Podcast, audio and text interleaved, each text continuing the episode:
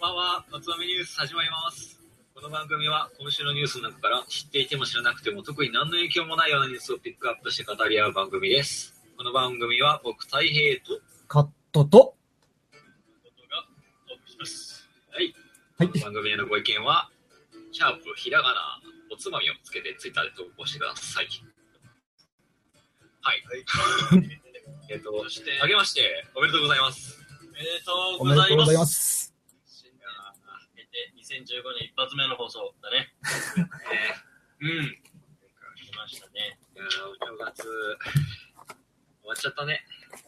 まあ、まあ、あっという間だよな、本うん当。この間この間放送したと思ったら、そうだもう1週間経って、そうだよね、ちょうど、なんかそう、年末に入るところで一発やっそうそうそう ところで一発だからね。そうそうそうそう。うん。年末年始の休みがこれで始まり、これで終わる感じだから、そうだね、そういう感じだね。あっという間だよね。あっという間だな2015年始まりましたよ。始まっちゃっまあ、たね。今年も本当、よろしくお願いしますよ。よお願いします。よろしくお願いします。ニュースをよろしくお願いします。ろしくお願いします。ねえ。ほいでは、ちょっとお酒紹介していいですか？どうぞどうぞ早速行こ行ってみましょちょっと早速いっちゃうんですけど、う。うん。これ、新年、純米絞りたて、うん。荒政。荒政さん。う。出た荒政さん。俺、いつか来るだろうと思っていや、これはね、とっておきだからね。た。はい。もう荒政といえば、本当に日本酒好きならもう誰でも知ってる。うん。でこう日本酒界ではすごい有名な蔵だよね。はいはい。はい。あれでしょ？もう知ってたか漢字は、新しいに政治のせいでしょそう。え、あらま。それで荒政。で、これは新年純米絞りたてで、なんとエマがついている。エマ、エマがついてんえー、だそ。れは知らない。そうなんだ。うん。まあ、これ今回新しいやつでね。なんか、2015って書いてあるラベルで、本当に出たばっかなんじゃない？おー新年一発目に飲むのにふさわしい感じなんだ。いいですね。そうだね。年の瀬から新年にかけて絞ったお酒を元旦に出荷いたします。縁起の良い生酒です。と書いてあるよ。いいね。うん。素晴らしいよ。まあ、そんなわけで、ちょっと乾杯しましょう。はい。はい。じゃあ、乾杯。乾あ杯。明けおめ乾杯。明けおめ。あけましておめでとうございあ、ます。そう、明けましておめでとうございます。今年もよろしくお願いします。言ってなかったね。いやー、めでたい。いや、言ったよ。言ったっけ？い最初に言ったね。最初に言ったよ。や、君たちに、君たちに。時間が遅いからね、今。そうだね時間遅くなっちゃってるから、もう眠くなっちゃってるじゃない。そうだね。年末年始の休みが終わるってところで落胆してテンション落ちてません。大丈夫です。そういうことだよ。元気です。休みなかったからな、ちくしゃ。ただし、白状すると、もうこの年末年始飲みすぎてるんで、今僕水飲んでます。僕はちょっと、ちなみに俺はそのね、年末やった放送の時の余った日本酒が、あの、なんだっけ？五挙。そう、五挙。五挙の半端を飲んでます。で常温放置しといたんで、おなんか残念な感じになっちゃった。暖房をガンガン、暖房ガンガン効いてるお部屋に長時間置いといたら、部屋からさ、冷蔵庫本当に2、3歩なんだからさ、そうなんだよ。ちゃんと入れてよ。そうなんだよねこ。のぐらいの最近の寒さなら廊下に出しときゃ結構いいいそれだよ。ごめんって。もうほんとち、ゃんともう一個謝れ。この前、ポテチ食いすぎてすいません。この前、ポテチ食いすぎてすいませんでした。バリボリ、バリボリ、バリボリ、バリボリって、もういつまで食ってんだよ。いや、だって、みかんのポテチが食えねえんだもん、それは食うだろうよ。いやいやみかんの。すいません。あ、ポテトチップス食いすぎてすいませんでした。ごめんなさい。だってみかんのポ、だってさ、みかんのポテトチップス食べたかった。小池屋。うん。あ、でも、ずっと食ってないなかったね。ね。俺もあの後結構見たんだよ。地元でさ。やっぱ売ってないね。言ってないよね。売ってない。言ってないあれもう諦めよう。諦めだよ。残念。もうちょっと謝んなきゃいけないことがあって、前回の放送で結構いろいろミスをやらかしてて、うまあ、一個は、うんあの、マッサンの話をしたと思うんだけど、ん。うん。あ、マスター、あの時ね、竹鶴正彦って言っちゃったんだけど、うんうん。あ、は竹鶴正隆さんでした。あら、怒られちゃうわ、これ。これはね、あの、ウイスキーファンにはめっちゃ怒られる。うん。間違いなく怒られるね。だあのね、ドラマの中の名前とリアルの名前が違うからすげえ混乱するんだよ。ああ、そういうこと。ああ、そうなんだドラね。マの方でも違うんだけど、うんなんかあれ、なんだっけって下の文字が違かった気がするってなって、ああ、そうなんだ。正確には正隆です。はい。あとね、マスカットベリー A の話したんだけど、うんおお、あれ大事な話だよ。シャトーメルシャンの話したんだえ、けど、ダメなのそれ。実はシャトーメルシャンのマスあのマスカットベリー A って、うんあの白ブドウって言ったんだけど、実は赤ブドウでした。なるほどね。そうそうそうそう。そうで、話の流れはちょっとそれだと繋がらなくて、うんこう、マスカットベリー A は赤なのね。うん。で、白がいいって言って白がいいって言ってたの。だから白は実はマスカットベリー A じゃなくて、うん福島、あのー銘柄で言うと、うんシャトーメルシャンのうん赤が藍赤ねっていう感じでね、藍色と赤ねっていう字のラベルなんだけどえ、、そうなんだ。で、白ワインは、えっ、と、萌え木っていうボトルなのね。えー。で、白の方のブドウは、福島産と長野産のシャルドネと、うん山梨県産の甲州ブドウを合わせたタイプの白ワインだったっていう、正確には。国内で生産されてるのは国内で生産されてるブドウなんだけど。あの、マスカットを、ベリーあベリーじゃないと。そうそうそうだね。てちっちゃい。ちょっとなるほどね申し訳ないです。ああともう一個あるんだよ。そう。プリキュア。だいぶ酔っ払ってた。そうだねプリキュア、プリキュアって記憶違いがいっぱいあった。はいはい。プリキュアね。俺プリキュア、あ青がいたとかなんとかっつったけど、じゃあ、えっとね、ウィキペディアから抜粋すると、うん。あの、あらすじを。うん。ボス生たちにより、伝説の戦士プリキュアへ変身する力を与えられ、うんそれぞれ、キュアブラックとキュアホワイトに、ほら見ろキュアブラックとキュこれ白黒って言うああ、ごめん。ね。どうでしたすいません。すいませんでした前、アイドルとプリキュアに関しては、俺に勝てると思うんだよ すいません。でも金髪やった。金髪か、ギャルか。間違っちゃダメだよ。ね。まあ、覚えてる調べたんだけど、アルタのスタジオのレンタル費用は、うん。1時間4万5千円で誰でもうん使える。え、いいじゃん、いいじゃんえー。そうなんだ。まあ、4万5千何しに使うかだ。から、あ、でもスタッフも一緒に貸してくれるえ、そうなの？ここはさすがに貸してくれないの？は場所だけだよね。の箱としてってことそう、箱、なんかあそこは多目的スタジオなんだって。うーあん。ーそうそう。だから、自由に使えるらしい。予約状況どうなってるのか知りたいわ。そうだね。なんか問い合わせくださいって書いてあった。へーでもほら、やっぱそうやってできるんだよ。今あったわ。だから、今度1時間4万5千円払ってね、放送するか。いや、すごくいいと思ポツンとパソコンに近いやって、う。3人がマイクね。一本立てて、そうそう何のためっつって。そう、俺で、たちは漏れ、なく外の、あの、電光、大きい電光掲示板に表示される。マジか。それもオプションでついてんの？ついてるついてる。え、マジで？すごいね。あ、それは安くね ?4 万5千ってそれさ、。それでさ、4万ってすごい宣伝効果なんじゃない？だよね。ある意味。わかんない。問い合わせたらオプションって言われるかもわかんないけど、逆にそれもできますよって書いてあった。えー。そうなんだ。すごいよね。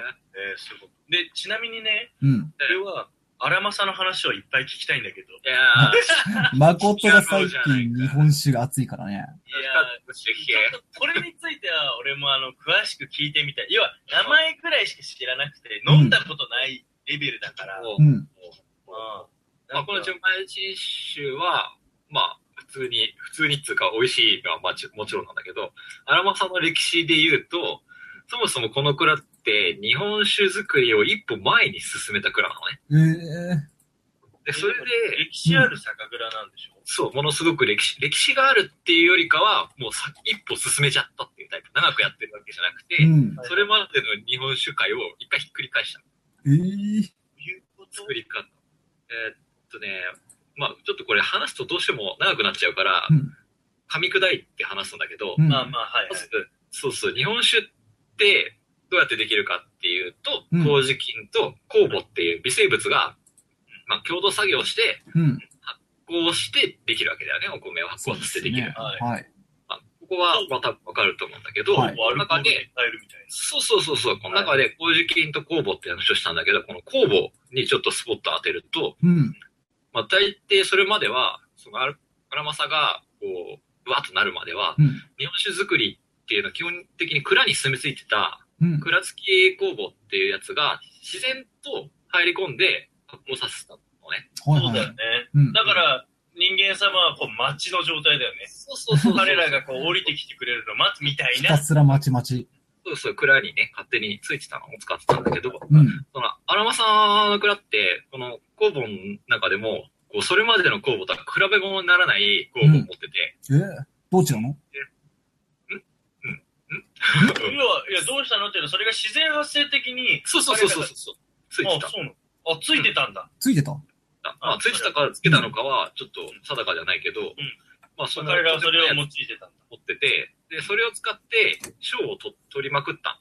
うん。で、そうすると評価されるようになるじゃん、その工房が。ああ、そうね。評価されて、で、協会工房っていうのに認定されてえ、ー、その、協会工房になると、その蔵の工房を分けて、他の蔵に分けてあげられるのね。はいはい。でもこれが、まあ、日本酒の世界でいう超有名な六号工房っていう工房だったのね。うん六号工房。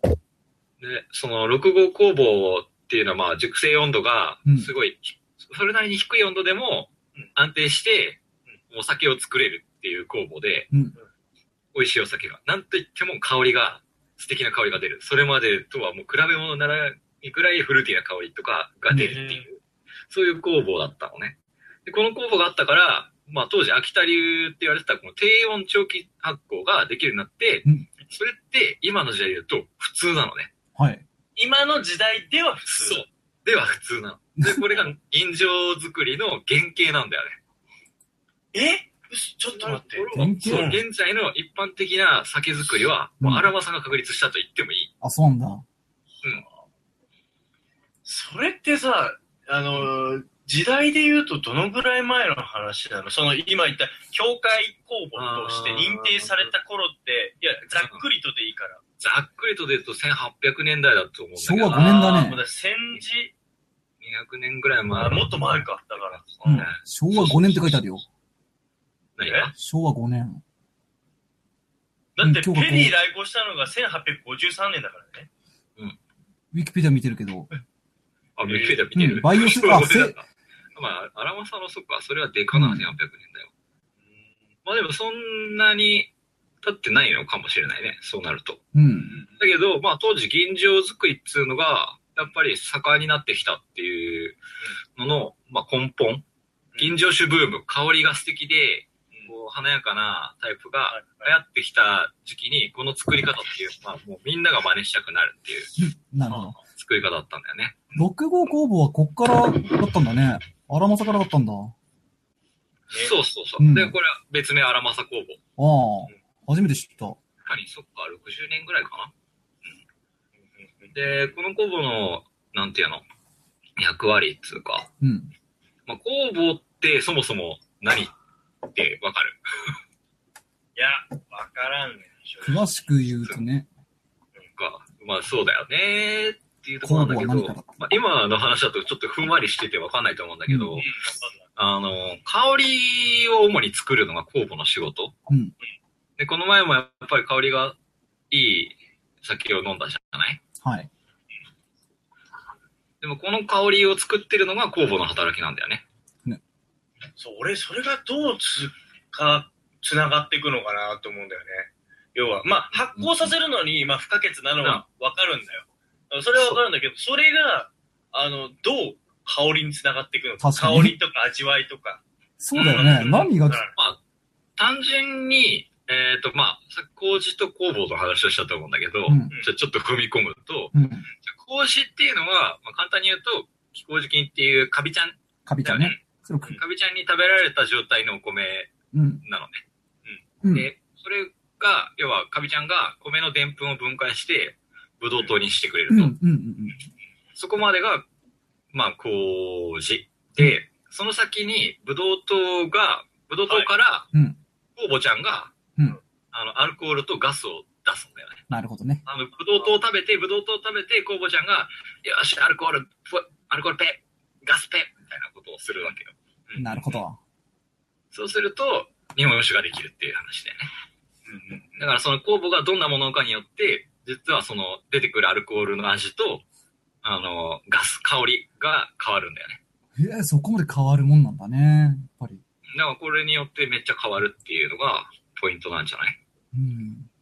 かな？うん。まあ、知ってる人に関してはもう、これは特に気にならない話。まあ、当たり前のそういうもんなんだ。そうそうそう、そういうもん。でそれによって日本酒が出来上がると。うんうんなんかさ、その公募ってさ、さっきもさ、まあ、あのー認定みたいなってさ、うん、うん。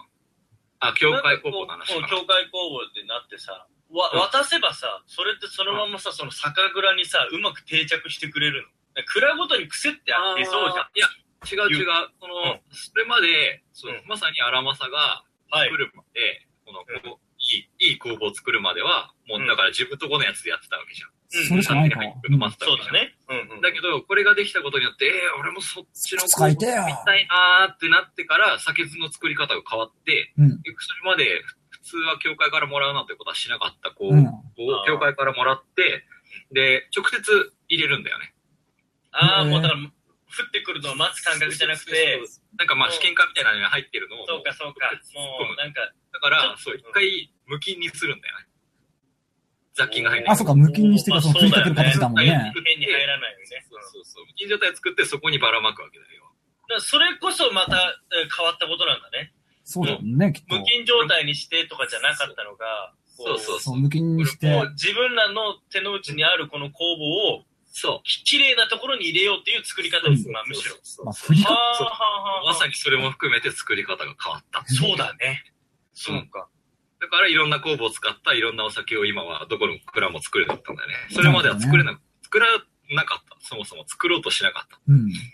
なんか多分考え方が違ったんだろうね。変わった。あの、ここの酒蔵で作る酒は、まあ、こういう味だからみたいなので、本当地酒の世界で、うん。酒蔵が、あの、まあ、特有の癖を出して作る。そう。うんだけどやっぱりさ売ろうと思って、みんなが飲みたいとかってなったら、やっぱいい酵母を使ってうまい酒を作りたいってなると、うん。まあなんかちょっとこだわり始めて、そうちょ。っとうちこれじゃ勝負していけないみたいな感じになってくると、うんそれ銀醸酒みたいなので、みんなが美味しいと思ってくれるフルーティーなのを作るようになってったんだ。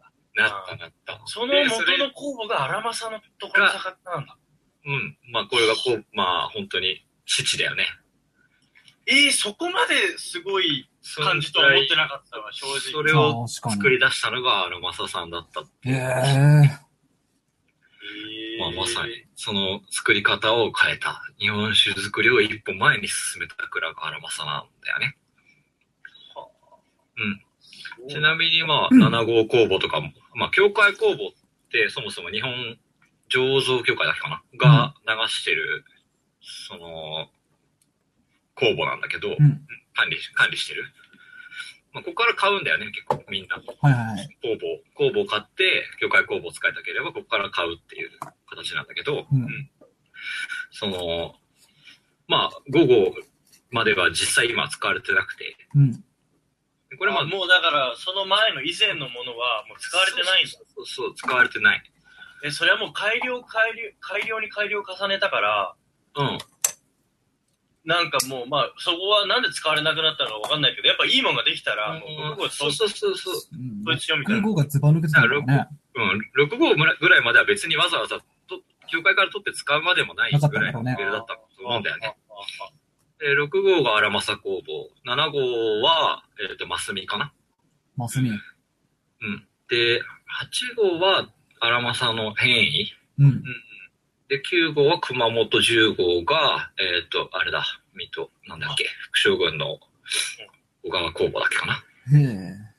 で、15号ぐらいまであるんだよね。あ、そうなんだ。あ、その、それより上は結構あるんだね。うんあるんだけど、まあ、それはどっかから分けてもらってっていうかは、なんか、へ、頑張って作ったみたいなタイプだったと思う。いや、蔵から、要は工房をもらうっていう手法がこの時代取られてたんだね、この時期は。うん。6から10ぐらいまでは。ねえ。だからそういうふうに工房をみんなでシェアしてるって感じかな。はいはいはいはい。簡単に言うと。なんか、そう、そっか。うん。だから、なんか日本酒パッと見ると、工房が書いてあるのもあったりするんだけど、うんうんうんうん。これ何工房使ってますみたいな。はいはい。それを最近売りにしているお酒もどんどん増えてきてて、うんそうだよね。確かに、6号工房って書きたいもんね。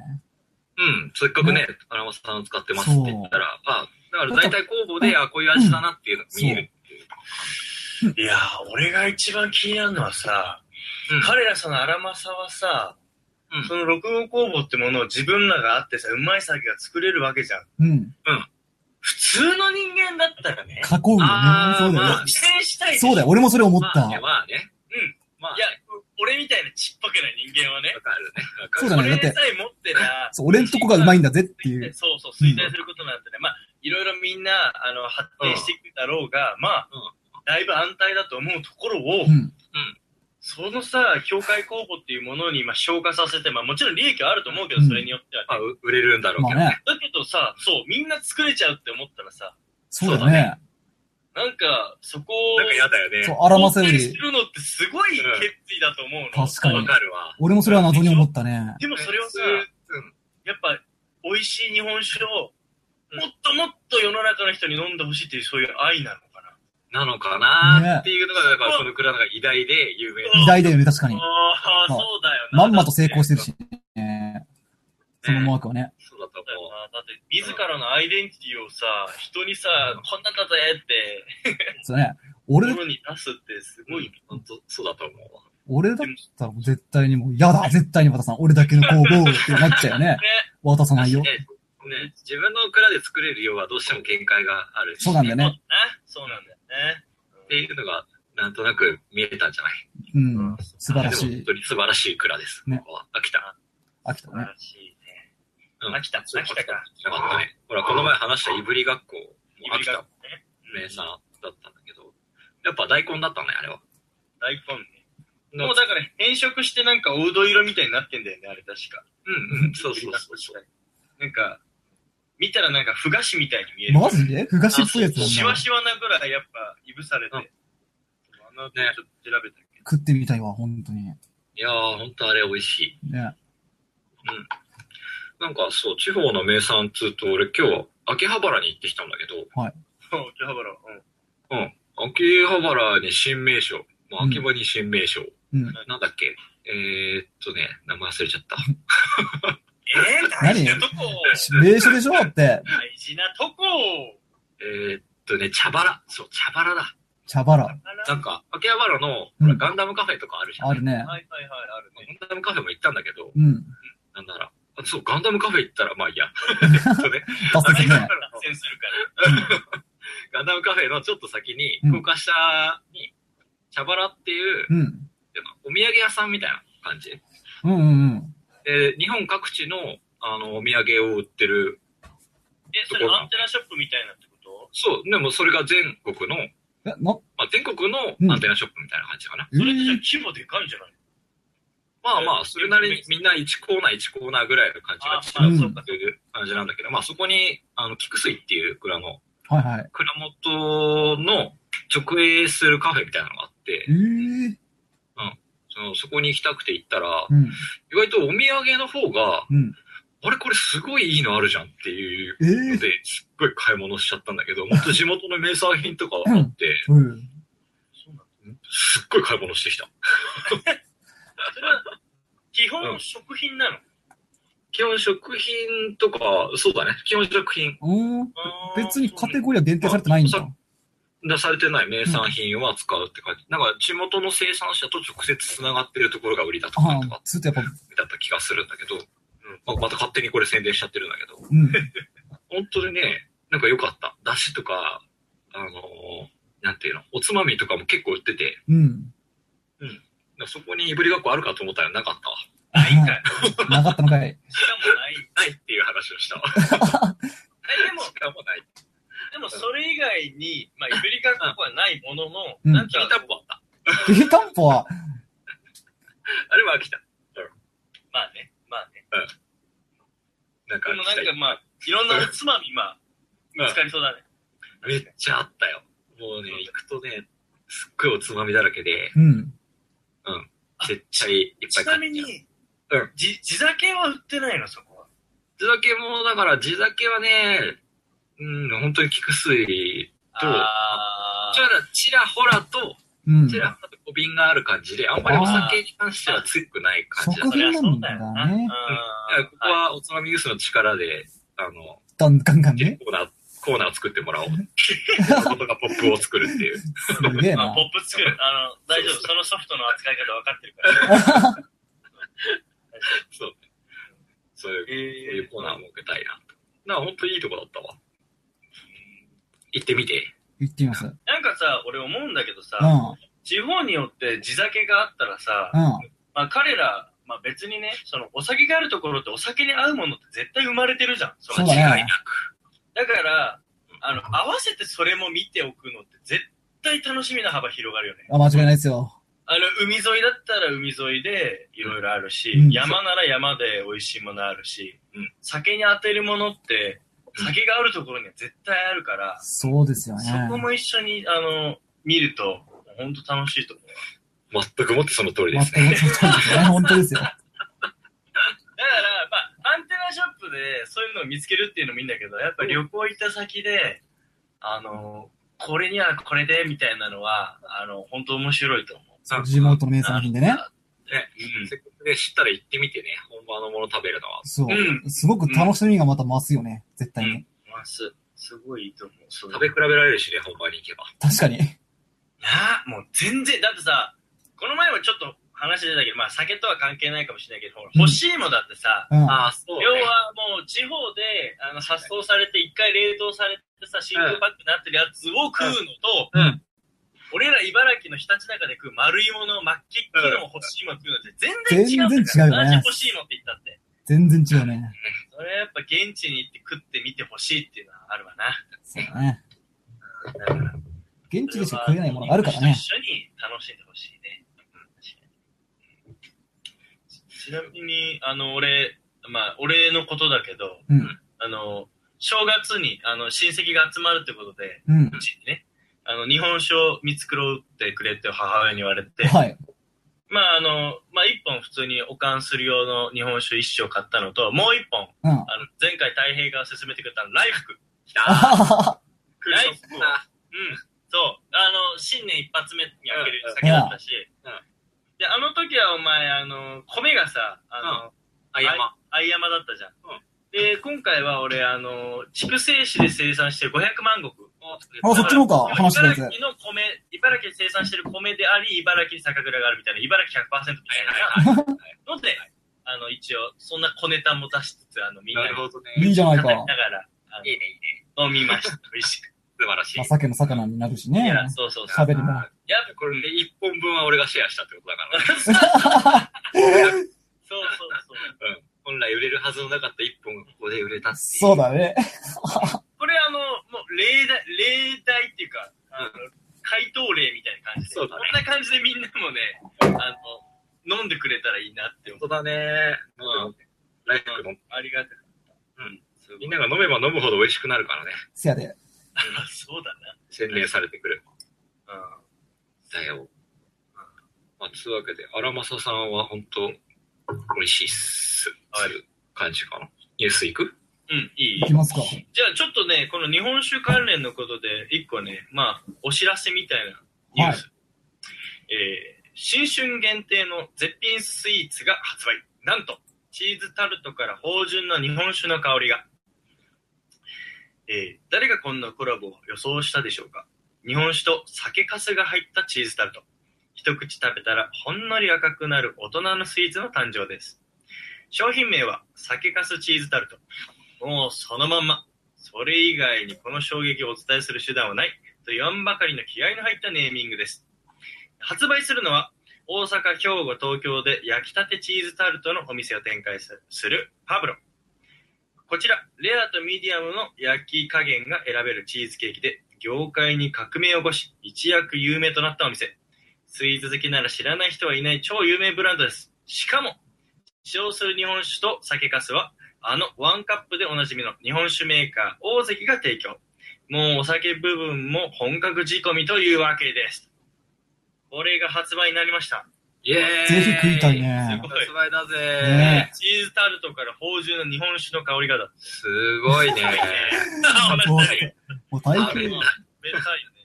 これ実はね、ほんと新春限定と言ってるだけあって、うあの、発売期間がね、この1月の1日からうん1月の11日日曜日までだから、はい。ん。いや、短いね。ほんのわずかな、ねほんのわずかな間、数量限定、店頭販売。まあ、我らが口にすることは多分ないんでしょうね。オンラインショップで購入出版できないからね。うんねうん。でも、いいね。こういうことも。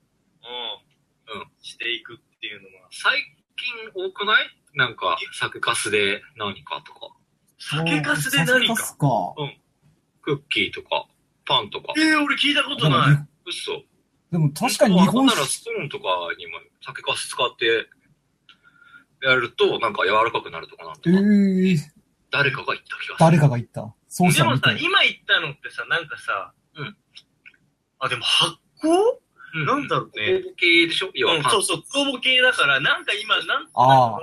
詳しくないけどうん、なんか、あの、うん、ふっくらさせたりとか、こそうそう要要は同じねうんうん、酵母は使うとしてね。思った。うん。あそうかもしんないね、そかれはなーっていうイメージがなんとなくあるかも。なるほど。でもで酒、うん。今回のこの商品のチーズっていうワードに、うん。あ、あわかる。ああ、そうですねなるほど。つながりやすそう。あさらに相性がいいと思う。さらにチーズ発酵、そうそうを発発酵。酵、発そう香酵。りとかさ、熟成っていうところのさ、使うものがさ、似てるじゃん。そうね確か酒と。キーワードが合致してますね。いいなぁと思った。に。いいね。食べたいねあ。日本酒の香りがするんでしょ？そう。え、だって不思議じゃない？ちょっと。チーズケーキから。そうチーズケーキから。自分酔っ払ってんのかなって思っちゃう。あれ。さっき飲みすぎたかなっていう。これチーズケーキだよね？みたいな。チーズタルトだよね？って。タルト生地にも酒かす。表面にはゼリー、日本酒。もうすごいね、これ。ちゃんそういえば、酒粕といえば甘酒とか飲んだ？いや、飲んでない。俺も飲んでないな。甘酒も酒粕で作るよね。うん。うん。俺、あれってさ、アルコール、ないよ。酒粕で作ってるだけ。アルコール？酒粕を溶かしてるだけだよね。そうなんですね。うん。だからお酒っぽい味になってそうそれっるだけ。ぽい味だから酔っ払う、なんか濃。い味になってる。だからそうか。その匂い嗅いだらなんか自分が反応してるだけで別にアルコール入ってないんだよね、あれはね。だと思うよ。そうだね。いや、たまに入れるあこととビールタル入ってんじゃねえのあれって。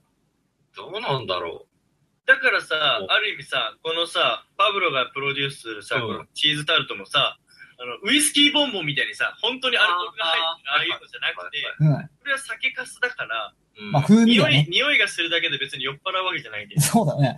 多分。まあ普通の作り方をするとだって火通しちゃうからね、これがっつり。うん、飛んじゃうよね。飛んじゃうとかと。思うよ。ああ、まあ、まずそもそもそうか。多少なりと。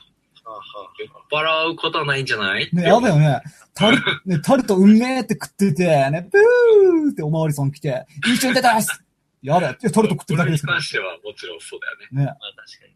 え、ちなみに加藤君、あの、ね、え、警察が来るときどんな音だった？ブ今ーそんな陽気に来ねえよブーはい、はい、ほーみたいな。うーんって。警察来てたんで。警察来てたんだね。そう。警察が来る音でレジが若者が逃げる方かと思った。ブーいるわ仕方ないんだよ。そう。いいね、日本酒、すごいと思うわ。こうやって。ガガンガンこういうのややってみてほしいよね。可能性をどんどんそう広げていって。なんか日本人っぽいものどんどんできてきたじゃん、これね。ね。海外でも売れてるほら、ハワイになんかチーズケーキ屋さん有名なところあるけど、うん。そこでも出してほしいね、こういうのね。だし、本当その、洋物と合わせて日本酒ってものに身近に触れてもらうっていうのもいいきっかけなんじゃないそうそうそうそうさっきのパンとかクッキー、スコーンとかいうのもさ、うん。まあなんか、おーって言ってさ、こう日本酒っていうワードをさ、海外の人もよりなんかこういうの使ってるんだよみたいな。はいはいはい。ジャパニーズ酒つながりやすくなるっていうのはまあ、いいんじゃないのかなってうんうんうん。海外進出もガンガンしてどんどんねどんどん日本の中だけじゃなくてね。うん。むしろ世界に向けてね、出した方が話題性。はあるかもしれないよね。なんか今までこの酒粕っていうのは捨てられてたとか、まあ身内の中でなんとか使うかみたいな感じだった。はいはいはいはい。その先大吟醸とか吟醸酒が売れるから、削ってるものの方が売れるから、なんか、もったい。ないんだよね。せっかく低温で熟成して、綺麗に作った後に、その、それ、その酒粕捨てちゃうのは、そうだよねめっちゃもっ。たいないっていうので、まあは最近売りに出てるんだけど、米の半分はカスになんだもんね。まあそれは、そうだよね。まあ削って捨てた方とは多分これは違うんだけど、うんあ絞った方、要はあ上品な、上品な酒粕がいっぱいあるってことうんでね、。余ってる酒粕が。ああこれ使い道をね、考えたらかなり、なんて言うんだろう、もっと、もっとみんなが知ってくれればね、うん。捨てなくて済むものがいっぱい出ると思う。ねうん。あと本来は商品価値のないものから、そう付加価値をつけて、商品化してっていうのはいいよね。うん。捨てるものだったものがね。うんそう。だからさっき言った酵母も、やっぱこれには含まれてる状態だから、せっかくね、6号酵母を うん入ってるいい、いい米で、いいいい酵母がついてるんだから。そうそう。もったいない。絞り終わった後に、ぽいしゃん。でもやっぱ酒のこの風味が強いからね、酒かすっちゃね。でもやっぱ大品の酒かすとかは結構うん、あれだよ、すっきりしてるタイプが多いよ。あそのまんま、つまみにしてもいいぐらあ。い。マジで？むしろそれでいいじゃん。綺麗、綺麗な感じなんじゃない？すなんか、癖が強くないとか、なんかそうなんじゃない？やっぱ。だし、そう、そうそう、それまさにその通りださし、ね、料理にもガンガン使えるから、え酒かすー、そうなんだ。みんな使ってほしいわ、酒かす料理マスターして。酒かすでどこで買えんの？そこだよね。酒かすをつまみにしてるって言ったじゃん。びっくりしたんだけどさ。いや、俺だから酒蔵に行くと買えるんだよ。あ、そっか。酒蔵じゃなくて買えねえのか。とか、なんかそういう日本酒のイベントとかでよく売ってる。だからこ買ってくるもん、一個は。こういう話から逆にね、うん。お店とかで普通に酒かすが出ればうん、つまみになるって言ったじゃん。それでね、酒かすだけでいいよ、俺じゃあ俺。もう酒かすだけでいいよ。いや、だから、ある意味さ、そのうん、パン屋でさ、サンドイッチ作るときに耳いらないから耳もらうみたいそうな。そうそうそうそうそうそう。それと似てる。そうそうう。そうそそういう感じだね。でもそれをさ、なんか手を加えてさ、あの、売れるとかっていうのもあるだろうし。うんクリームチーズぶっつけて食べると。そうそうそうそうう。そう。おーあ最近流行ってるし。ね。そうだよ。なんだって利用できるんだよ。そうだね日本はその、もったいないの精神もったいい。ない。やっぱ、それ突き詰めよう、突き詰めよ突き詰めましょう。もったいない。う。というねというね、まあちょっと、こういう日本酒絡めた、こういうものがね、また今年一発目で、そうだね。1月から販売してるよっていう。私も酒飲んでいきましょう。そうですね。飲んでいきましょう。ちょい。行きましょう。で、またこういうコラボもまたちょくちょく紹介していきたいですね。そうだね。ね。していくよ。はい。ということで、はい次のニュースいきます。おい。じゃじゃじゃん。正月っぽい、新年っぽいニュース。はいうんあれ？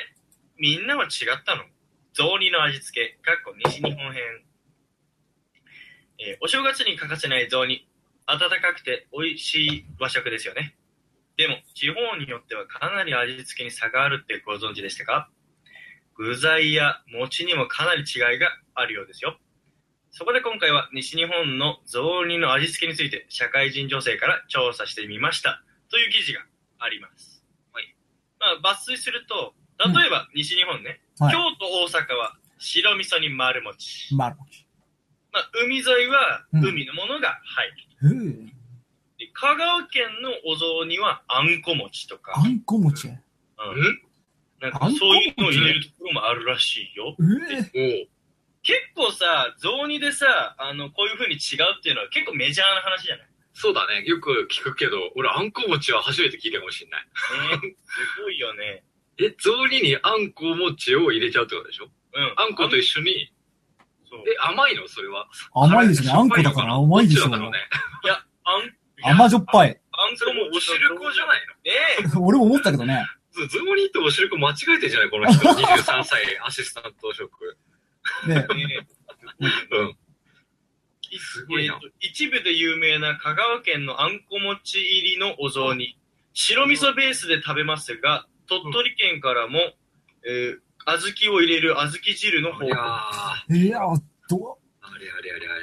だから、えっと、小豆を入れる。えーでもあんこって言ってるからね。ほら、ねお赤飯って別にさ、甘くなるわけじゃない。そうだね。小豆だよね。でもさ、あん、これあんあんこって言っても、なんか甘いやつだよね。ねうんうん。でもなんかし、白味噌ベースなんだけど、うん。餅は甘いみたいなはいはいはいはいはいはい。なんか、そう、もしかしたらあんこを包んでさ、やってるから別にそれが染み出すわけじゃなくて、で、も餅食うと甘いんだけど、他のお雑煮の部分は別にあの、味噌ベースみたいな。うん。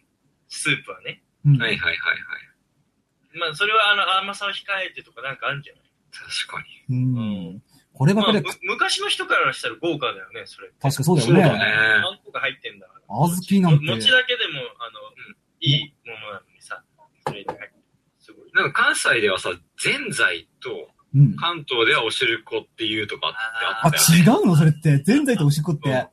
疎いな。疎いけど、それ聞いたことあるね。そうだね。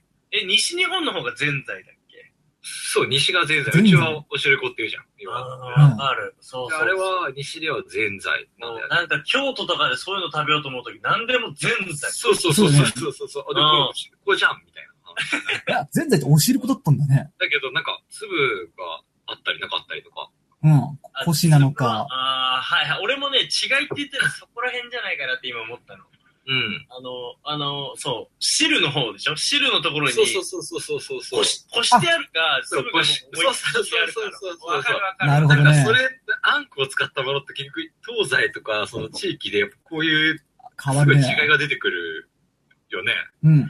これなんかあるんじゃないかな、そこの 裏に何かがあっていう気がすいやる。、知らないなりで話すのちょっと気持ち悪いけど、俺はさ、うん。あの、おしるこってさ、もち米を使ったさ、お餅が入ってないとダメで、うん。はいはいはい、ぜんはい。ざいってさ、はい白玉、ああ白玉でもよくないっていう。なるほど 白あ。玉なんなんだろう、それ。う白玉、すまあ、す白玉ぜんざいじゃん、それ。ん。おしるこの場合は、それの白玉っていう部分、別にあえて言わなくても、ぜんざいといえばなんか白玉でも OK みたいそう確かにそれはある。えな。なるほどねしだって白玉おしるこじゃないでしょ？うん、ないないないない。パッと見が似てるっていう話だね、要は。うん、なんか意外とそこさ、なんか使ってるのが違うとか、あれが餅が違うみたいそう俺、ぜんざいって言うとやっぱりスイーツ的な感覚があるんだよね。な。なんうん。かおしるこって言うとスイーツじゃないよね、なんだろう。うん。え、あれスイーツじゃないの？スイーツじゃなくね？おおしるこってぜんざいはスイーツって感じするけどね。おしるこう。ーん。まあ、すい、そう、確かにね。だけど、なんか同じものとしてよく扱われて、うん。なんか東西で違うっていう名じゃん、あれって。うんじゃあ、あれかな、京都とか大阪のうん自動販売機、冬にはさ、おしるこじゃなくて、ぜんぜんざいざいってうんうんうんうん。ね。まあ、そういうのちょっと気になるわな。確かに。あやっぱ、でも、やっぱ西日本、東日本、やっぱ違うのは違うわ。そうだね。うんだから、なんかよく西、あまあ、雑煮の話に戻すと、よく西は白味噌だし、うん。東はなんだっけ、赤とか、赤、あ、まあ、合わせとか。うん合わせだよね。そう、やっぱ関西はやっぱ白味噌が定番なんだって。うん。まあ、まあ、地域によっては赤味噌を使う地域もあるらしいけど、うん。うん。それで、やっぱ丸餅。うん。ねやっぱ丸餅って見ないもんね、確かにそうだよな。関東では見ないけど、西でよく見る丸餅だね。そう、はいはい丸はいはいはい。まさに。餅。そう。うんやっぱ知らないだけでなんか意味合いはいろいろあるんだろうけど、そうだね。うん。なんか、そうなんだって。雑煮、ごめん。ちなみに、雑煮の話してんだけど、うん俺、うん。そう。うちね、雑煮やらないんだよね。ごめん、うちもやらないんだ出よ。ましたよ。カット雑煮やらない？俺んちもやらない。なんでやんないの？そう、なんかなんねだろうね。うち、なんか雑煮あんま人気なくてね、うん。じゃあ、餅食う。餅は食うんじゃない？餅はね、食うの。うん。そう、あのね、うちね、餅を餅のまま食うのがそ好きで、うだね。おう雑煮にしちゃうと一気に売れ行きが下がるから。あー、だからねそういうこ、と雑か。煮しないでってことになるの。ああ。餅はじゃあ、うんえ、餅ってそもそもどうしてんの？えっと、きな粉であ、、違う違う違う違う。どっから仕入れてんの？いや、うちはついた、ついたりしないから、うちはスーパー。スーパーから買ってる？そうですね。うん、あ多分あ、えっと、うちは多分どっかの、スーパーとかじゃなくて、うんうん。もらってるなんか、なんか、どっかもう少し、いやいいところって言ったらおかしいけど、なんか、あの、そういうところから買ってる。ちゃんとしたところが買ってるってそうそうそうそうそう。俺んちちゃんとしてねえ。俺んちちゃんとしてねえ。サチコ、サチコ、またサチコのパスイメージディスってるわけじゃない。この野郎この前飯食わしてもらったんだからやめよスーパーで食った人に謝れ。う。いやいや。その、そういう切り餅じゃない。うん。はい、はい、はい、はい。えじゃあ、丸いままもらってくる。あ、丸なんだ、誠んちだ。から元の形俺は、やっぱ、大あ、わかんないな。切られてるから。あそっか。あ、なるほど。うん。でも、すげえなんか、もっちもちした。そうなんだよ。そこなんだよ、多分。うちはね、つくんだよ。ええ。出た出ましたねいやでそれ、あるんだよ、親戚中に。マジで？ちょっと待ってうん。臼と木にあんの？あるあるある。あ、違う。今はね、機械でやってる。うわ。機械化されてるよ。されてる。マジか。まではやって、こねてこねてこねたら、機械にポンって入れると、機械が勝手にガタガタガタガタガタってやって、あの、マジこねてくれるんだよね。え、大変地がやってんの？うちがってる。ええ配るの、それを。だから大量に作るんだよね。お前んちさ、サービス精神多おすぎる。やばいね。餅は正月からついて出すわ。冬になったら欲しいうわもん作って出すわ。分けるしお前んち時期が一緒だよ。時期一緒。すげえホな。スピタリティすごいね、そこまで。だからね、餅ってもう大量にあるんだよ、家に。あでもめちゃめちゃ餅があって、うん結局ね、もう飽きるんだよ。ありすぎて。あ、なるほどね。だから、雑煮にするの。もう焼く餅が来たよってなって、うんじゃあ、じゃあ、ピザとか言って、雑煮。あのさ、うん俺の中のイメージってさ、雑煮って、えー正月そうやって本当はみんなこうついて、美味しくあったかいまま、柔らかいのは砂糖醤油とか、うん。はいなんとかって言って食べて、うん。はい。古くなったお餅を雑煮にするんじゃない？だから硬いのッチカチなやるやそうだよね。そうそう、そそううだよね。だから多分正、正月のちょっと何日か過ぎた頃にやるんじゃないのじゃない？そうだよねああ、そうなんだ。イメージそんな感じ。うん。だからもともとはそうやってできたんじゃない？雑煮っていう食べ物は。うん。そうなの？だと思う、俺も。ええやっぱ柔らかい餅は柔らかいまんまそのまんま食うみたいな。うん食べる、つけたてだったら、すぐね、醤油つけて硬くなっちゃ食べるったから、そう、煮込んで柔らかくして食うみたいな。なるほどそう、じいちゃんに今年も言われたの大変って、雑煮食えって言って、雑煮じゃねえや、こっち食えって言って、うん醤油つけて食えって言われた。うん、食べれうん。うん。かわいい。柔らかい、つきたてのやつは本当に美味しい。いや、食いたいね。つきたて美味しいよまあ醤油つけね。て食べて、それいいなあ、ね美味しいってなる。いや、いいねやっぱ、あれだよ。まあ、必要な量だけ、こう、買ってきて、やろうとするんだったら焼いて食べちゃうよね、普通。つうか、つきたてって正月しか食えないよね。まあ、それはそうだよ。正そうだよね月以外うちやらないもんね機械出さないもん、ガタガタガタガタ。あ、ねそっか。醍醐味ではあるんだね。も。もち米なんてさ、別にさ、出回。ってるじゃん。ああ、そうだね。いや別に期間限定しなくていいのに、うん。まあ、そうだね。餅食おうぜっつって餅米買って、ペッタンペッタンってやらねえもんな。うん。テンション上がらないもん。やらないね。やらないけどさ、そううん、そうやね。らないけどなんかさ、例えばお月見の時期とかにさ、ああ。確かにね。やってもいいよね。いいよね確かにねさ、うん月見団子みたいな感じで。あー そうだね。食いてえな。え絵は浮かぶでしょ？浮かぶ浮かぶ。わかるわかる。やってもいいはずなのにね。うん。あーそう確かに。そうだね。だからなんで餅通年食べないんだろうね。ね。作るのがめんどくさいからかな。どうだろあ、そうじゃない？やっぱ、もち米炊いてやるのが大変なんじゃない？なかなか手に入んないのかもね、意外とう。あもち米そうかもし。れないね。そっか。それか、やっぱ昔はそれがすごい高級的な、うん。すごいいい食べ物だったよ。あー、なるほどね。なるほどね。要はその、昔その、母乳があんま出ないとか、うん。はいはいはい。いう妊婦さん、あ、じゃない、妊婦さんじゃない、要は母親、うんあの、その、乳児を連れたね、母親が餅食えみたいああ、大福。食う当時はそれが栄養価が高いみたいなことで言われてたんだけど、あれ栄養価高いの？で、当時はね、うん。当時の貧しいあれでは、なるほなんかど。言われてたみたい。やっぱ、それはだって米じゃん、元は。うん。うん、だから、餅食えみたいなことが言われてたぐらいの扱いのものだから、うん。やっぱさ、いい食べ物だったから、うん。だけど今はほらもういっぱい美味しいもの食べられるからさ、そうね。栄養価の高い高いものもあるから、なんか離れてっちゃったんだろうね。別に食わなくていいみたいな、なんかそこまでその、いい扱いをされなくなっちゃったそうだよね。どんどん離れていっちゃったみたいまあ、なんとかして美味しく食べようっていう感じになってるもんね。そうだ、なんとかしようっていうのはあるんで、確かに。うん。マヨネーズつけて焼いたりしまし気持ち悪いやだ、やだ、絶対やだ、俺。無理無理無理、絶対無理や。ったかった。な。違う、お前それはね、こっちをね、あなんか持て余してる。確かにそうだ。持て余してる感じだ。勝手が見えた。余してるから、どうするこれな。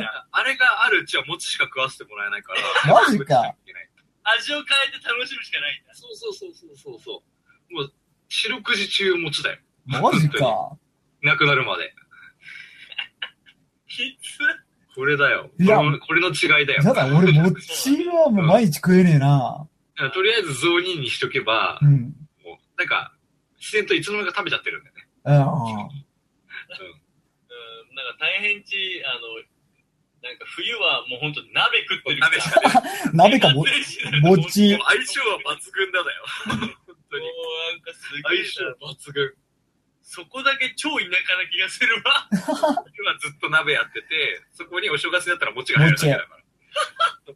変わらないから。使ってるもうなんか具材とか器具とか一同じ。緒一緒一緒一緒。全部だよな。でたまに蕎麦が入るぐらい。マジか。年末だけ蕎麦が入る。ああ、あ、年越しそばってこと？的なね。ああとなんか近所のおばあちゃんが蕎麦売って持ってくんだよね。あ、ああ、そうなんだ。うちは年越しそばうちの父親が打つからさ、おー、すごいね。蕎麦打ちやるの？やるんだよ。え本格的ー、にやる。蕎麦粉ね。そう、そば買ってきて、なんか素人がやるとめっちゃ太くなっちゃうんじゃないのあれって。思うじゃん。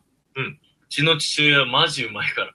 うわーマジかす一回ごいね。本当に習いに行ってちゃんとやろうみたいな。で親戚に配るから。すげえな。最そう近、いうこともあるのね。そう最近ファンが増えて、親戚だけじゃなく、母親の友達とかもさ、なんか食ってくれたりして、結構楽しみにしてくれてる人が増えて、そ通が気合入っちゃってさ、そば包丁とかさ、いいの買いに行ったりするんだよ。そば包丁、トントントントントントントンってやるたら。そうそうそこまで早くできないんだけど、でもちゃんと細くね、ああ、そう、細々切れない、ちゃんと腰のあるっていうかね。はいはいはいはい。あとも、も、もちもち感を出して。そうそうそうそうそう、長い。あのいいなそういう蕎麦。いや、うち今度来た時、鴨汁そば食ってみます。超食いてえ鴨もちゃんとね、焼いてね、えー、超食いてえ。やるんだよ。本で、あのつけ汁っていうかさ、返しって言うんだけど、あれも全部父親が調合し作ってるから、来たー、ラーメンじゃないからよ、それ。うん、それはね、本当にうまいから。最初まで作っちゃうぐらい。そう、すごいな。すごいよ。もううちの親、うちの父親は本当凝り性、そういう意味では。そうだね。うん。ちょっと目標にしてるわ、それ。なんだそれ。うん作ろう、おつまみそば。おつまみそば。ああ、だから日本酒といいよね。日本酒に合わせる。いや、いいですね。いいよ、渋いよ、そば食って、日本酒。ねしたね江戸、江戸っ子な感じがする。江戸っそれ子だよね。なんか、そう、ちゃ。ちゃっと日本酒クイッと飲んで、ザザッとこう、そうだね。いいですね。天ぷらとかをね、なんか、うんいいじゃん。そ幸子に作ってもらって、そ こは幸子とのコラボレーションなんだ。コラボレーション。天ぷらは何が上がってくるかわからない。怖いわ。怖いね。や、や、闇天ぷら。闇天。闇天。食うまでわからん。出てくるかもね。そば、天ぷら、日本酒。これ組み合わせ最高だよね。いいですね。いいね。和ですね。ちなあれ、お雑煮の話だっけ？まあまあ、まあまあいいけど、いいよ。いつも通り、いつも通り。どうみんな、お正月どんな過ごしした？まあ俺らあ、あったけどさ、うん。前回のね年末だよね。うん。あともうまあ31日会ってたけどさ、そうだね。どうでした？いやー、ほんと暇だったわ。マジか？いいんじゃない、ねそれがいいんだって、結構、そういうのね。そっさか。ボケーっとして、なんか、餅食って。うん。やっぱ、忙しそうに海外行ってる友達とかの Facebook 見ると、あいや、羨ましいよ、やっぱ。すげえ楽羨ましそうだなって思う、思うけど、まあこれはこれでいいかなとも思う、俺は。あの、久々に地元に帰って、地元の友達と会って飲んでとか、また親戚とも会って飲んでとか。やっぱ、家族近くにいてほしいから、なんて言うんだろう。逆に海外に行く発想はないかな。そうね。うちもそうなんだよね。そう。なんか、うん。どっかに出るんじゃなくて戻るっていうイメージなんそうだね。うん。うち海外に行く発想ってまずないと思う。あ、そもそも絶がでしょ。対ない。飛行機乗った時あんのかな？うちの両親。そこだよね。うん。あの、親が行かないでさ、ずっと正月の過ごし方がうちってなったらさ、それ染みつくよね、結構。うん。そうかもね。だから海外行く人って多分親が行くんじゃない？そうだそうそう、だか。ら、そう、子供の頃から、じゃあお正月みんなで旅行行こうって言ってる家は、うん。確かに。子供が大人になっても、どっか行くんだよ。ああ。でも、うちらは、もう正月どこも混むから、どこも出か出たくねえっていうね、精神がね、ちょっと根付いてそれあるわ。ああ、間違いない言葉。知ってる？デドっていう言葉知ってる？知らねえ。えっと、出ると、だから、要は、その本家とか分家ってあったりするじゃん、うん家って。はい。で、それで言うと、うちって本家だから、出戸って言うんだけど、うちの方では。あの、そっからみんな、外に出てるから、戻る方みんなが戻ってくるんだよ。なるほどあの、そうだねね。末年、年始にね。なるほどね。本家に戻ってきて、なんかいろいろね、やったりするから、だからあんまりその外に出てる場合じゃないっつうか。本家は忙しいよね、やっぱりね。うんうん。だってお前、来たら、まあ今はね、みんな戻ってこないくなっちゃったけど、うんまあ昔はよく親戚が、こう、正月になるとうちに来るっていうのが普通だった。だって太平出てっちまったら誰が餅つき機動かすんだそうだよ。それはじいちゃんが勝手にやってるいや、じいちゃんもなかなかね、お前に継がないとそろそろ。そうだよ。親父どこ行った？親父飛び伏して。親父と行く。だから、大変の父ちゃんもほら、酒飲んでばっかりだからそうだよ、そうだよ。実態沸かすとそうだけどさ。わかるいや、もう太平がこうスイッチ入れないといけないかそうか、ガタガタガタガタ。やっぱ、前もやっぱりちゃんと帰ってきて、そうだね。グアムとか、つかないといけないんだよじゃないからね。行きたいけどね。うん。まあでも、年末、そ年越しの時期は別に日本でいいかな。うんだってほら、お前、新年一発目、お前、日の出見たろ？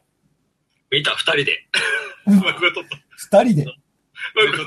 マジで何やってんの？じゃあ、カット君だってさ、帰っちゃうんだもん、あの日。仕方ないよ。そうだよ。だから、まあ、あの後、あの、バーってまたみんな友達でみんな飲んでて、うで、3時、結局、3時ぐらいまで起きてたよ、俺は。ん。マジか。太平はもうちょい起きてたかもしんないけど。俺もうちょい起きてた。うんけど、で、まあ、そううんで、その、寝る間際にう、ん。ほら、いつも俺らさ、あの、海沿いのあの旅館で宴会場で飲んでるじゃん。そうだね。だけど、もう、それがもう、10年近く続くとさ、うん。そうだね。海から上がってくるその初日の出のありがたみがさ、ちょっと薄れてさ、ここ2、3年見てないんだよ。もう朝起きるのめんどくせえっ確かにて。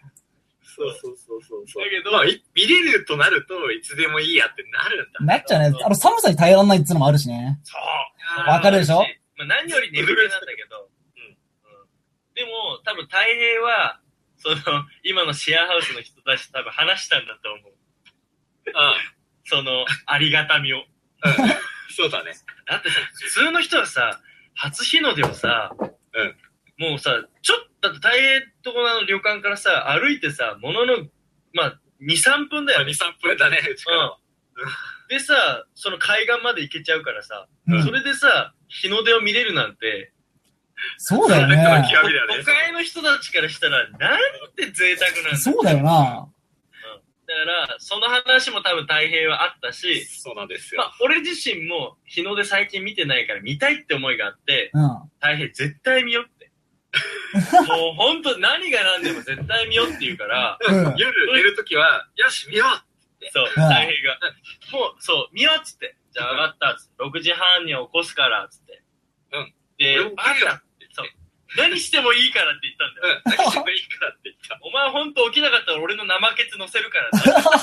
大丈夫何してもいいからって言って、寝たの。うん。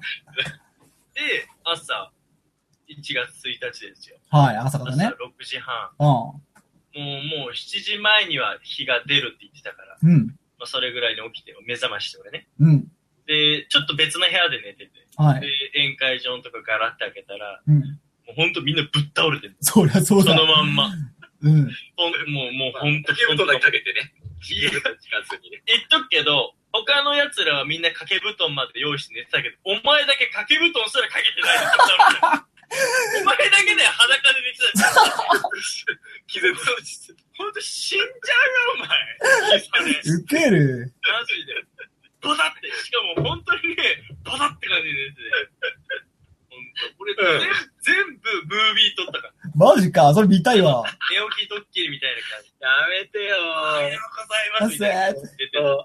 恥ずかしいわ。で、もう、俺が大声出して、うん。起こして、つって。でその声はやっぱ切るわ。それはでもリアクション薄かったんだけど。そしたらこいつさ、起きたかなと思ってさ、立ち上がってさ、うん。着替え、着替えんのかなと思ったらさ、うん。隣の部屋からさ、掛け布団持ってきやがって。寝る決まってんじゃねえかよ。車ってさ、うん。見よっとしてんの。そこはもも俺が説得してさ、お前、東京の友達になんて言うんだよ、つって。あーって、すぐその材料が、グイーンって上がってきて。それのワードが出て、もう立ち上がって、ねブブーブー言いながらだけど、まあ、見に行ったよね。いや、誠寒いよー って。え。寒いよあーもう寒いそうそうそう。寒いだろうね持ってきたお酒がさ、冷えたビールなんだもん。マジか。お前バカだろ。バカだなほんとバカだな。案の定結局全然飲まねえな。ど本当歩いてものもう何百メートル先にある。ね。見てよかったよね。うん。やっぱ綺麗だったし、人多いな、やっぱ。すごい人来てる。やっぱそうだよねめっちゃ。多い。あの、本当埋め尽くすぐらいいたね。車なんか止められないしね。あ、止められない、あの、海岸。そううん。永遠の渋滞が半端ない。ただ我々はもう本当にすごいとこに恵ま、なんか恵まれてるじゃないけどさ。そうですよ。ね。だし、本当にね、ヤンキーの車がいっぱい止まってた。バカバカバカヤンキーって意外とこういうの律儀にね、日の出とか見に来るんだなと思って。ちゃんと見に来るんだよね、ヤンキーは結構朝早いんだなと思ったんですそうだね。微笑ましくもあったよね。確かに。みたいな感じでね。そう音はするんだけど、ちゃんと早起きしてんだなって思っ初色と見にね。いや、よかったよ。たねす。ごい寒かった。そんな、そんな日を過ごしたね。そう。いやー、充実してんじゃんテ。レビが、テレビをやっぱみんな見て過ごすと思ってるんだけど、そうでもないの。俺のえ1日の話？年明け？いや、その後ずっととか、うん。こう今日まで。ちょっと待って、もうなんかそんななんか、すごい羨ましいようなね、年末だったんだけど、俺なんてやることないわ。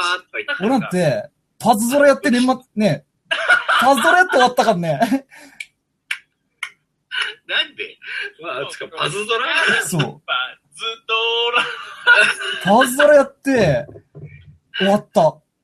なんだろう。で、寝て起きたら、1時ぐらい。うん。初入り、だから何もやってないじゃん。そう。何もしてねえ。で、食パンにマーガリンつけて食って、終わり。何これ？何これ？なんだこれ？お雑お雑煮食えよ。正月らしいもんも食わね何も食ってないね。ええそういう感じなのね。もう最低だったよ。あの、は、あの、羽子板じゃないけど、あれの代わりにあの、パンポンもやらなかったの？パンパン。その話あったね。おパンポンやってなかったのそうなの。や親父りたかっがガットやるかっつって。た。ね、やっとけよった。そっちの方がネタになったよ。何が楽しくて？昔、学生の頃は強かったんだ。だけどな、俺の町内に学生女王ってのがいてな。それが大変の母ちゃんだ、みたいな。そこで繋がるみたいな。なるほどね。そうね。まあパンポンやろうぜ。もう、ここまでしたらやろう。もうやろうぜここ配信しよなんもうやろう。普及しよう。ね。いや、なんか、俺は、俺も基本的にゴロゴロタイプなんだけど、まあ、は、あの、家族で買い物行ったり、ああ、いい。親戚が来て宴会したりとかなんだけど、そんな感じで毎年過ごす、あれなんだけど、まあ友達と飲んだりとかなんだけど、うん今回はちょっとね、新たにね、うん。あの、1月4日、まさに今日、うんっていうかもう日付変わっちゃって5日になってるけど、うんそう、あの、日曜日、うん。東京ドームで、うん。新日本プロレス、う。念もう願のね。試合見てきましたよ。すごいじゃん。念願のね。プロレス全くさ、ないんだけど、自分の中にプロレスっていう文化が。俺もない。ないでしょ。えみんなないない毎年やること？これ。これね、もうね、何十年って続いてる。すげえ歴史あるの。1月4日にやるの。これ東京ドームで。うん。じゃあ、この前の競馬で有馬記念みたいなのと。いや、もうほんとそう。うん。あ、そうなんだ。うん。えー。そう。伝統的にやってるやつでね。もちろん選手はもういろいろ変わって、うん。はい若い選手とかやってるよ。うん。多分、それこそ、ゆあの、橋本とか長野とかっていうのはもういない、出てないから。そうだね。もうほんと変わってんだけど、いやー、えもう初だったんだけど、うんプロレス観戦。うん。うん。めっちゃ面白かった。うわ面白かったんだあれもだっ。て、ショーだもんね。ショーだよ。もう、究極のエンターテインメント。そうだよね。これいい意味だよ、本当に。うんわかるいい意味で。うん。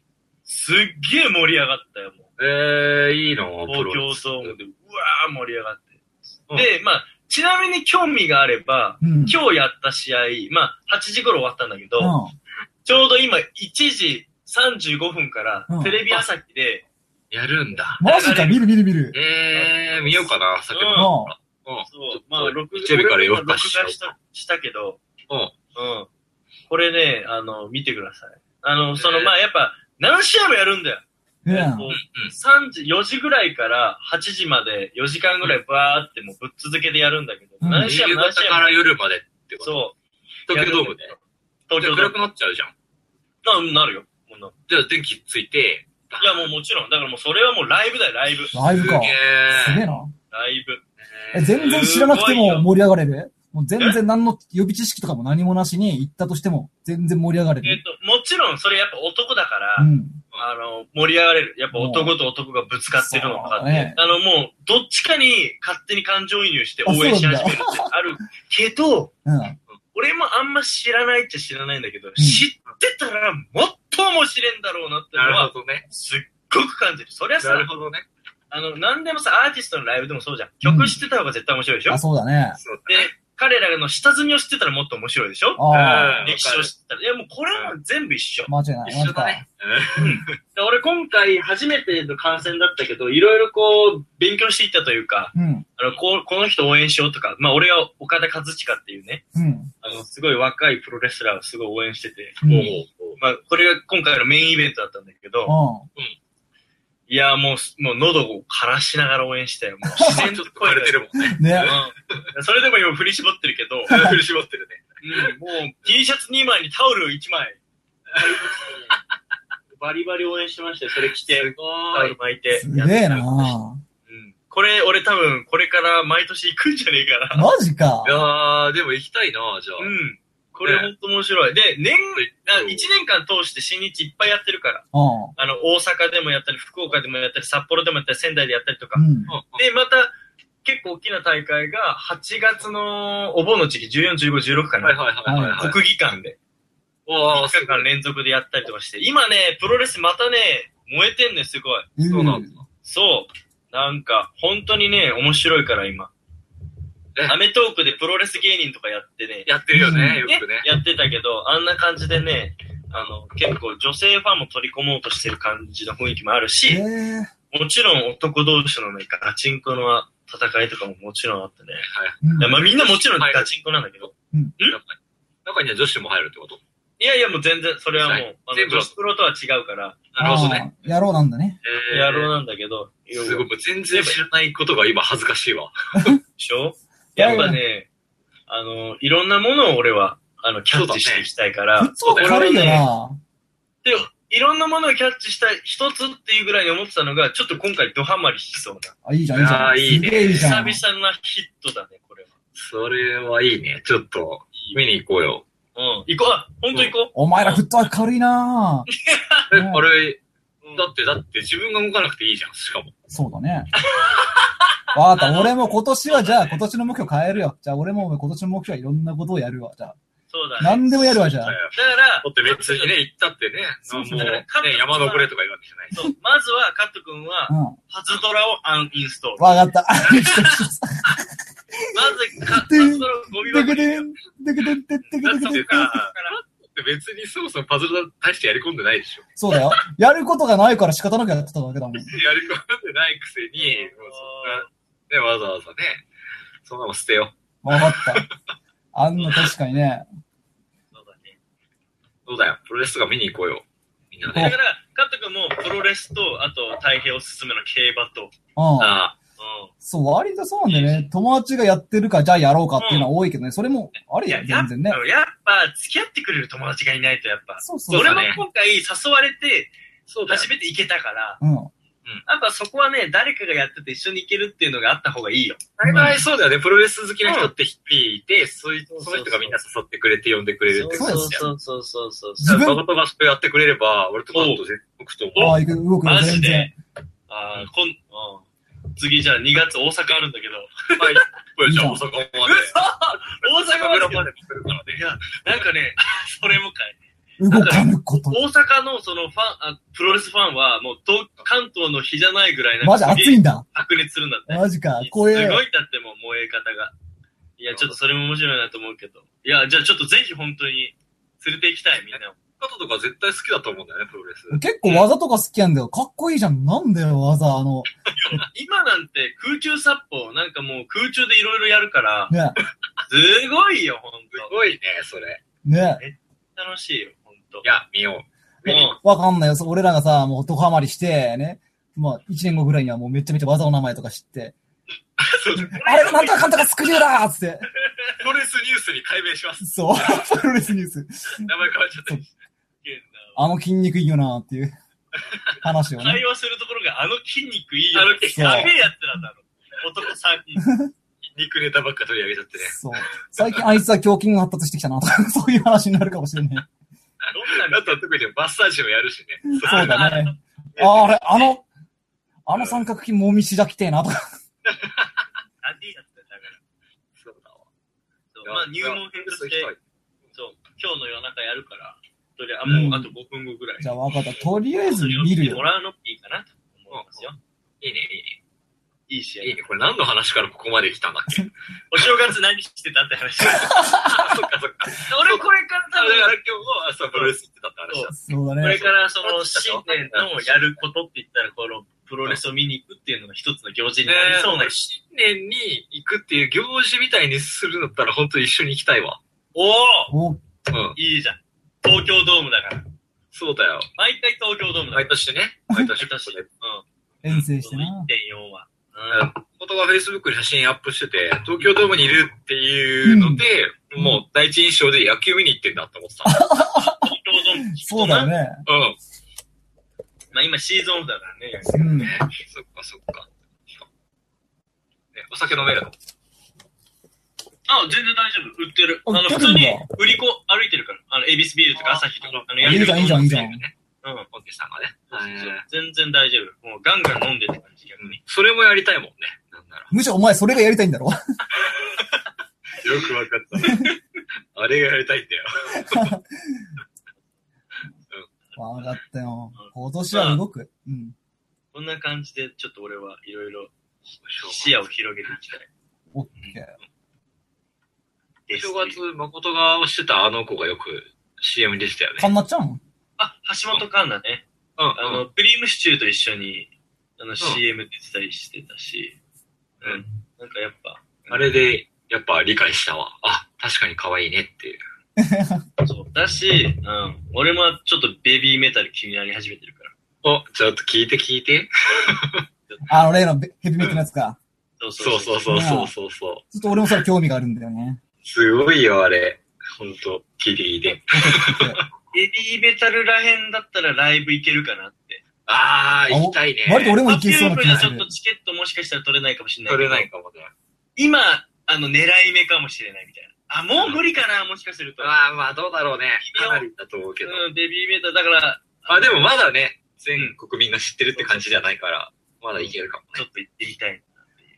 まずは聞こ聞こうよ、聞こうよ。ねそうだ。もう、これ、この放送終わったら YouTube 見てみてう。わかった。ほしいパズドラをまずアンインストールしてから聞くわ。そうそう、まず、そうそう、まずそらそれで満足して寝ちゃったらごめん。で、聞き終わったら、あの、プロレス見ればいいんだよ。わかった。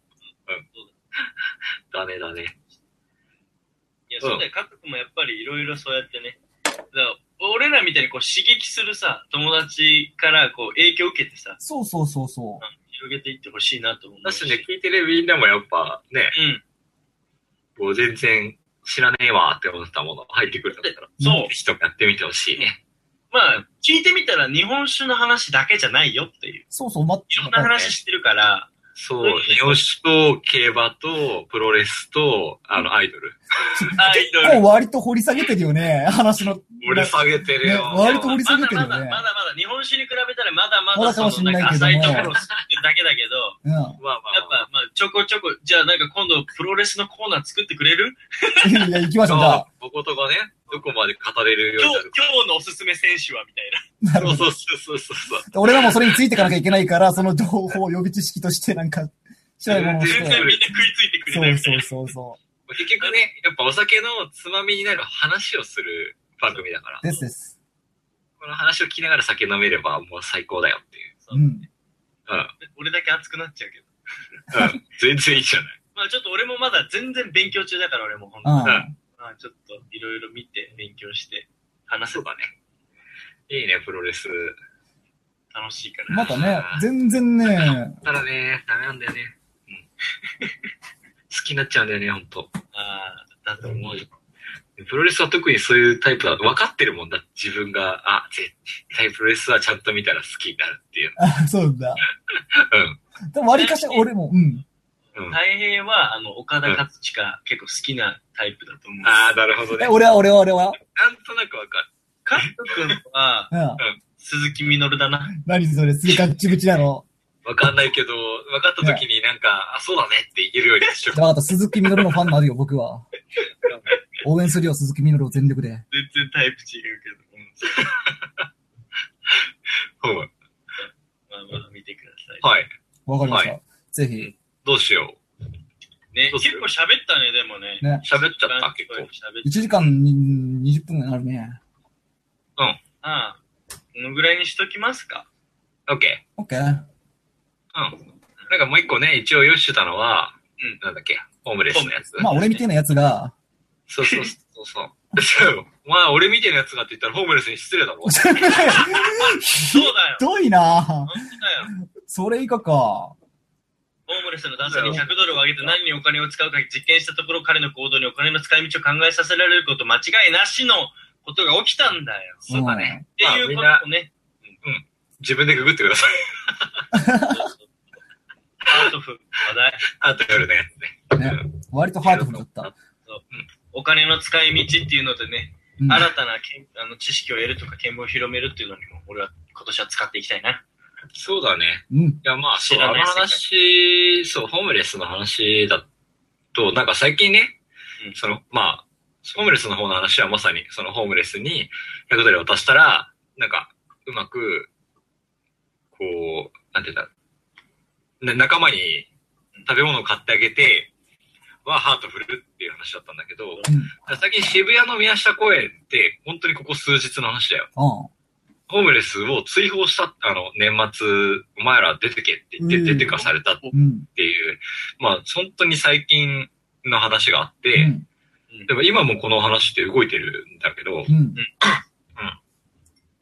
なんか、ね、自分で望んでホームレスになったっていうわけじゃない人もいるのに、うんこう、なんで追い出されなきゃいけなくて、それまでちゃんと正しく使えてて問題ないはずだったのにっていうので、まあ今、一触即発のニュースに絡むなって話をしたかったんだよね。なるほどね。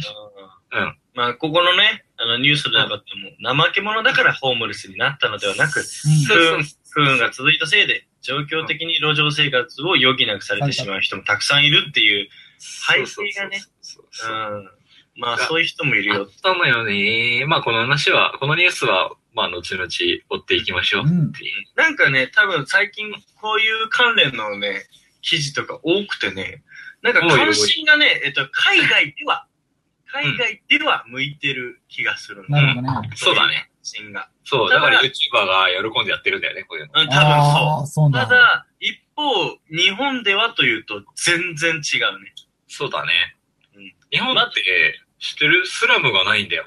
珍しうんく。大都市に珍しく。うん。スラム街ってどこの国行っても、大きい国だったら絶対あるんだよね。低所得者が結局集まっまあ、ちゃう。貧困そうだよね。そうそうそうそうそう。ね、そういう構造だからね。そうだから、スラムがね、あるなしで結構分かれてるっていう話をしようかなと思ってた。うんいや、意外とお前すげえ話したいことあったんやん。意外とね大丈夫、大丈夫。あったんやなこれもいいよ、大丈夫だよ。まあまあ、あまあまあまあ、そうです。そういう話。で、ダース・ベイダーも来たね。ダー大スベイのやつがパリパリ来始めてるね、から。ダース・ベイダーね。じゃあ終わりにしよう。うん、はい。モノマネして。じゃあ、雑なふりありがとうございます。じゃあ、いやー、じゃあ、とりあえず、ちょっと初の試みですが、年末テレビ見ててできるかなと思ったので、誠がモノマネします。一応、一応、バチバチバチしてる。うん、バチバうんチしてる。。喋らないね。俺抜けるわ。オッケー。はい。はい。さらば。さらば。バイバイ。えー、じゃあ、誠がモノマネします。よ踊る大捜査線より、青島。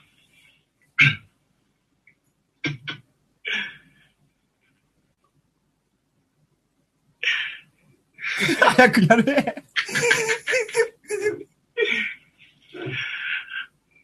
ボーブリッジできませこんな感じでね。こんな感じで。こうよ、俺大好きだ、それ俺。まあね、もうね、もういろいろあの振り絞ってきます、今年も。ね頑張ってきますから。ということで、2015年も、ろしくお願いしおつまみニュース、よろしくお願いします。ます。はい。今年一ありがとう発終了ございましたします。ありがとうございました。バイバイ。バイバイ